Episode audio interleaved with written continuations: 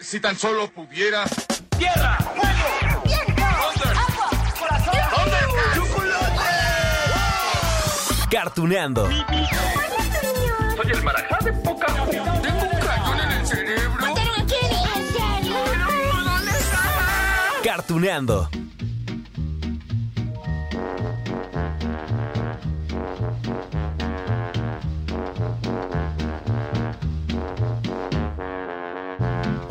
Amigos de Cartuneando. Eh, hoy vamos a ponernos muy mexicanos. ¡Yujú! No, no es la primera vez que lo hacemos, pues porque afortunadamente en este podcast ya hemos hablado de películas y series que han sido creadas en nuestro país.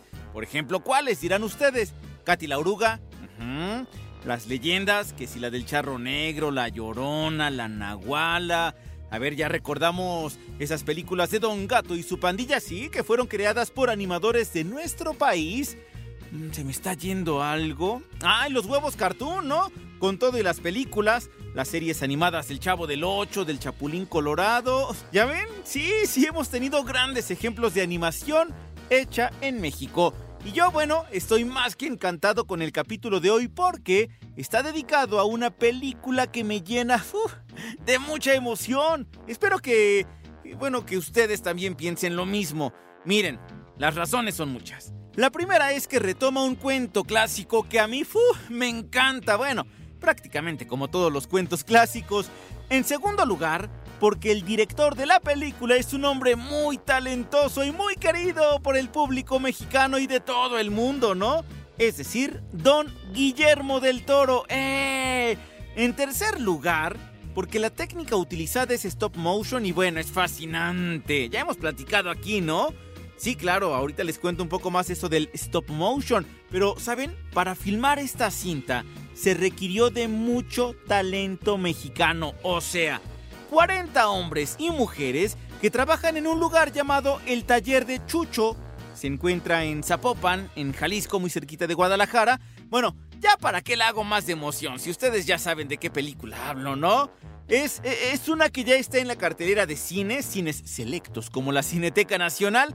Por ahí ya saben que hubo un conflicto con Cinemex y toda la cosa.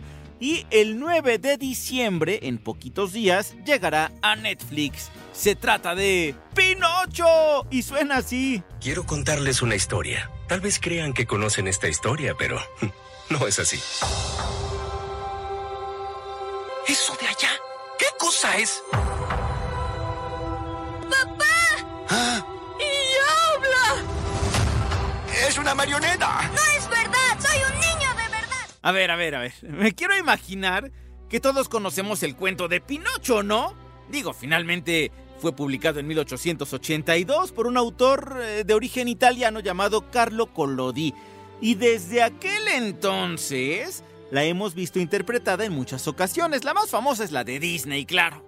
Ya saben, el títere de madera que es fabricado por un carpintero llamado Gepetto y que cobra vida gracias al hada azul. Ok, esto que vamos a escuchar y que solo, solamente es, eh, digamos, meramente para ilustrarnos, pues que ya conocemos otras versiones de Pinocho, se trata de esa película, la de Disney, la que estrenaron en 1940. ¡Puedo andar! Sí, Pinocho, te he dado la vida, ¿Por qué? porque esta noche Gepetto deseó un niño vivo. ¿Soy un niño de verdad? No, Pinocho. El que Gepetto sea feliz dependerá solo de ti. ¿De mí? Ya, ya, suficiente, Pepe, ponle stop, porque ya llegará el momento de repasar la versión de Disney con algo, eh, digamos que es especial que llevo planeando desde hace un rato. Bueno, lo importante hoy es resaltar el talento mexicano en la dirección, en la animación, en el doblaje. ¡Ah! Porque les tengo una sorpresa. Al ratito van a escuchar una pequeña charla con una leyenda del doblaje en México y en América Latina que en esta ocasión le dio voz a Gepetto. Me refiero al gran Jesse Conde. Uh, uh, uh. Al rato se los presento como Dios manda. Antes me gustaría hablar de ese gran trabajo que se hace en la animación, ¿no? Eh, es que no es tarea fácil. Miren, por eso son pocas las producciones que se realizan en nuestro país. De animación, claro. Claro es que cada vez está luciendo más y más el talento, claro, pero miren, se necesita mucho dinero. Hacer cine es caro, ¿no? Muchísimo dinero, muchísima lana que se necesita. Vaya, tiene una parte artesanal, sí, por eso está el talento literalmente hecho con las manos, ¿no? Pero hay otra parte en la cual se necesitan que si las cámaras especiales, los aparatos, luces, todo ese material, eh, pagar el sueldo de todas las personas que se necesitan para dar vida a los personajes que vemos en las películas animadas. Bueno, todo para que haya resultados como este, como Pinocho. Todos van a amarte y a gritar tu nombre, Pinocho. ¡Pinocho! Tengo algo especial que quiero darte. Eso es un libro que le perteneció a un niño muy especial. ¿Al que perdiste? Quedamos ok, amigos. Quedamos en que el trabajo de animación de Pinocho se realizó en. Ajá. El taller de Chucho que se encuentra en Jalisco.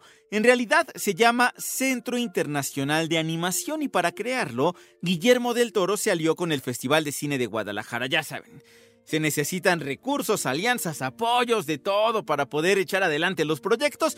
El objetivo, pues era crear un espacio único en México que convirtiera a Guadalajara en la capital latinoamericana de la animación y que impulse, conecte, haga de todo internacionalmente con sus animadores, animadores mexicanos por supuesto. Su logotipo es el de un perro. Por eso se llama de cariño el taller de Chucho, porque así se le dice a los perros allá en Guadalajara, chuchos. Entonces por eso se llama así, tiene historia. Fíjense que Guillermo del Toro mencionó por allá del año 2019, o sea, ya hace más de tres años, que había únicamente 15 animadores de calidad internacional en su natal Jalisco y que todos se ayudaban, sí, pero de una forma, decía él, barroca, ¿no? Es decir, que, que se ayudaban pues como Dios les hiciera entender porque no había un protocolo como tal, no había una institución que los respaldara. Bueno, el caso es que actualmente la dirección de este Centro Internacional de Animación corre a cargo de una mujer talentosísima que se llama Angélica Lares. Platiqué con ella, sí, poquito, poquito, pero platiqué con ella en esta premier de Pinocho en la Cineteca Nacional. Eh, aquí les dejo esta charla para que pues apreciemos un poco más sobre este trabajo titánico que se realiza en México para crear las películas de animación con la más alta calidad. Creo que es muy importante porque no tenemos un espacio como este en la República y me atrevería a decir que casi casi en Sudamérica tenemos aquí la, la posibilidad de tener todos todo el esquema completo de una producción, en especial de stop motion, ¿no? Entonces, eh, contamos con todos los espacios y el equipamiento para poderlos realizar y también el equipo humano, ¿no? Sí nos, sí nos interesa traer producciones internacionales, hacer coproducciones con Sudamérica, Estados Unidos, Europa, pero al final del día, y es por lo que te decía que es como la última parte de, del plan, es generar nosotros nuestra propia eh, propiedad intelectual, ¿no? vaya la redundancia. Pero sí, eh, para poder justamente crear este espacio que los artistas de acá puedan tener, puedan tener la oportunidad de narrar sus historias, de crear sus mundos. No, hombre, suena a una labor titánica, ¿verdad? y lo es. Hace rato les conté, ¿no? Que en el taller de Chucho trabajan 40 animadores, pero en realidad son 300 personas. O sea, en total, ¿no? Es que además hay tantísimos empleos para crear esta película. Puestos administrativos, trabajos que son meramente artísticos, de todo. Miren, para entender estas dimensiones de cuánta gente se necesita para crear una película animada, les recordaré estos datos que les conté ya en ese especial de Huevo Cartoon. En aquella empresa de los huevos, comenzaron hace 20 años. 20 años, bien poquitos integrantes en el equipo. Allá, bueno, cuando nos presentaban los videos de los huevos poetas, los borrachos y todo esto, ¿no? Pero ya para el 2006, cuando los hermanos Riva Palacio, Gabriel y Rodolfo, se animaron, se aventaron esta gran aventura de hacer una película animada, pues incrementaron su plantilla de tan solo 25 personas a 100. Eso para una película que llevó por nombre, ¿se acuerdan? Una película de huevos. Y quizá ustedes dirán, que pues es un montón de gente. 100 personas trabajando en una película de animación es muchísimo. Ok, les compro la idea. Ah, pero si les digo que muchos años antes, en 1994, para que los estudios Disney filmaran El Rey León, se requirió del trabajo, talento y más de 600 artistas, animadores y técnicos, bueno, nos queda más claro, ¿no? Que en México de verdad se hacen milagros cuando se filman películas animadas. Acá es un proceso, insisto, más artesanal, más difícil, con menos recursos. Eh, y miren, por eso es que hay que apoyar ese gran trabajo y el esfuerzo que se hace en nuestro país. Y no, no, no, no, no solamente porque sea mexicano, no, hombre, no por meternos ese espíritu nacionalista, no. Es que el resultado de verdad que es extraordinario. Se los prometo que eso lo van a ver en Pinocho con todo el trabajo realizado en el taller de Chucho. Bueno, para que se animen a ver la película, aquí les dejo un poco más. El niño de madera con el alma prestada. Aunque tú poseas vida eterna, tus seres queridos no la poseen. Nunca sabes cuánto tiempo tendrás con alguien hasta que se va.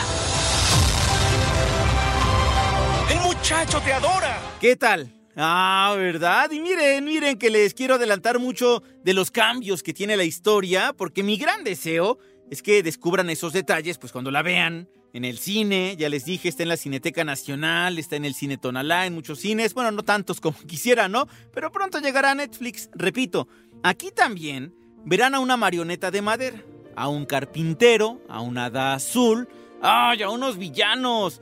A Pepe Grillo, aunque acá se llama Sebastián J. Grillo. Bueno, de hecho, él es el narrador, el que nos presenta la historia. Aquí se los dejo para que lo escuchen. En mis múltiples viajes por esta tierra, tenía tanto que decir sobre padres imperfectos e hijos imperfectos. Y sobre las pérdidas y el amor. ¡Wow! ¡Qué hermosa voz la de este grillo! Y bueno, ya que hablamos de las voces, bueno, les tengo que decir que en el reparto de doblaje hay estrellas. Bueno, ¿qué les digo? Es increíble. Fíjense, en la versión en inglés hay estrellas como Kate Blanchett, Iwan McGregor, Christoph Waltz, Tilda Swinton, Ron Perlman. Bueno, y en la versión en español, la versión latina hecha en México también, pues obviamente que hay megatalentos, ¿no? Y por eso ya les quiero presumir nuestra entrevista de hoy. Se trata nada más y nada menos que de el gran señor Jesse Conde. ¡Fu! Toda una leyenda en el doblaje en México. Imagínense, le ha dado voz a Tiger en todo lo que tenga que ver con Winnie Pooh desde 1997. ¿Saben quién es también? ¡Ah! El señor Cara de Papa. Sí, en toda la franquicia de Toy Story. Fue la voz del Duende Verde. Sí, en la serie animada del Hombre Araña de los años 90 y además en la primera trilogía de películas, sí, esas de Tobey Maguire, pero además como Tobey Maguire regresó a Spider-Man No Way Home con todo y el Duende Verde de aquellas películas, pues también regresó en el doblaje Don Jesse Conde. Bueno, también le ha dado voz al fallecido Stan Lee cuando aparecía en las películas de Marvel. Trabajó en sagas tan importantes como Harry Potter, Star Wars. ¡No, hombre! Y ahora en Pinocho lo van a escuchar como Yepeto. Antes de ir a la entrevista, les dejo su voz con este personaje. A veces a las personas les dan miedo las cosas que no conocen. Es que no lo entiendo. ¡Pinocho! Tengo algo especial que quiero darte. Eso es un libro que le perteneció a un niño muy especial. ¿Al que perdiste? Sí, no, hombre, se merece un capítulo especial este señor, ¿no? Ah, se lo vamos a preparar aquí en Cartuneando. Pero bueno, amigos, ya es momento de escuchar por lo pronto esta pequeña y primera parte de la charla con el señor Jesse Conde. Es una entrevista corta, pero llena de mucha emoción. Espero que la disfruten. Ahí les va. Eh, pues ya lo dijo, lloró con esta. Sí, lloré. Que me imagino que debe ser algo muy difícil porque usted tiene una carrera impresionante y que ha hecho muchísimos personajes. Pues afortunadamente he tenido esa, esa suerte, ¿no? De ponerle la voz a infinidad de, de, personajes, de caricaturas. Aquí está, aquí está, aquí está. Todo, De, verdad. Y ponerle la voz a esto, a Pinocchio, a, a Gepetto, en esta obra de arte. No sabes, estoy feliz, feliz, feliz. Hay personajes que sin duda marcan, ¿no? Las trayectorias. E insisto, usted su trayectoria es eh, enorme. ¿Este personaje está cerquita de su corazón? por supuesto que sí, olvídate. Eh, mira, este personaje en algún momento, en el momento del doblaje de la película, me la pasé recordando a un tío mío que fue carpintero, como ves. Entonces, eh, siempre que estaba con los diálogos del, personaje de Gepetto, recordaba mucho a mí, al tío que quise tanto, que fue como un padre para mí también, ¿no? Entonces todo ese sentimiento, toda esa cosa, pues no sé, pienso que la eh, la, la, la, la, plasmé pues en, el, personaje, en el sentimiento del personaje. Bien, bien lo dijeron eh, cuando empezó la función acerca de que hemos visto muchas versiones de Pinocho. En esta versión creo que el personaje de Gepetto justamente es más cercano, nos da esa impresión mucho más del papá, ¿no? Es humano, es casi, pues es, es casi humano, ¿no? es humano, los sentimientos del personaje. ¿Qué tal amigos de Cartuneando? Pues sí, a Pinocho lo conocemos prácticamente desde que nacimos, ¿no? Pero hay una nueva versión y tiene mucho talento mexicano y eso de verdad que es para aplaudirse. Por eso en Cartuneando le dedicamos un capítulo especial a Pinocho, la animación hecha en México. ¡Eh! Y mientras la ven ustedes, amigos de Cartuneando, yo les dejo un gran beso, un gran abrazo y nos escuchamos en la próxima.